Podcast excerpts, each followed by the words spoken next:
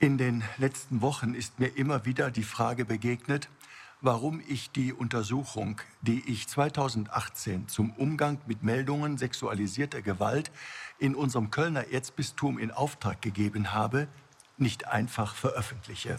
Warum auf eine zweite Untersuchung warten, wo es doch bereits eine erste gibt? Glauben Sie mir, mir allen voran fällt das Warten darauf schwer. Der Weg zu der von mir zugesagten Aufklärung war und ist ein schwerer. Ich habe mich zu lange auf Gutachter verlassen, die Zusagen gemacht haben, die nicht eingehalten wurden. Ich verstehe, dass es bei unserer Aufarbeitung um mehr geht als um juristische Standpunkte.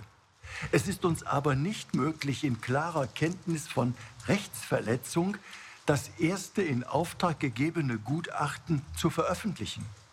Ich kenne diese erste Untersuchung weiterhin nicht, aber ich vertraue bis heute dem Urteil der Experten, die sagten, dass unser Ziel einer transparenten und einer möglichst umfassenden Aufklärung und Aufarbeitung mit der ersten Untersuchung nicht zu erreichen sei und es eine neue Untersuchung braucht. Ich verstehe, dass das kritisiert wird. Aber es ist nach meiner Meinung der richtige Weg. Ich bin mir bewusst, dass Sie daran Zweifel haben mögen. Aber für Sie mag es so aussehen, als müssten Sie in dieser Hinsicht allein auf mein Urteil und auf meine Entscheidung vertrauen.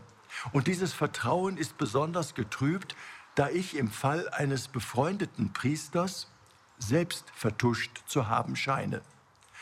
Ich kann Ihnen versichern, aus meiner Sicht ist das nicht der Fall. Ich kann Ihr Misstrauen aber verstehen, auch wenn ich es gerne hätte, dass Sie mich für eine vertrauenswürdige Person halten. Angesichts der vielen Verbrechen von Amtsträgern an Kindern ist es nur verständlich. In meinem Fall und im Fall der Untersuchung sind wir in der Lage, dass Sie gar nicht auf Vertrauen in mich angewiesen sind.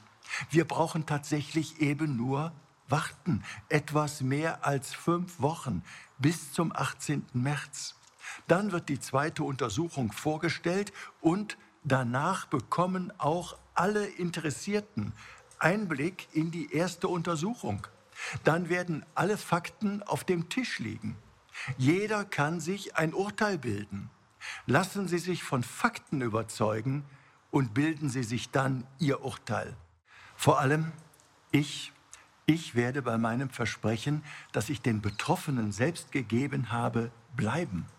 Ein veröffentlichungsfähiges Werk vorzulegen, in dem strukturelles, institutionelles und auch persönliches Versagen, also auch Namen, benannt werden, ohne Wenn und Aber.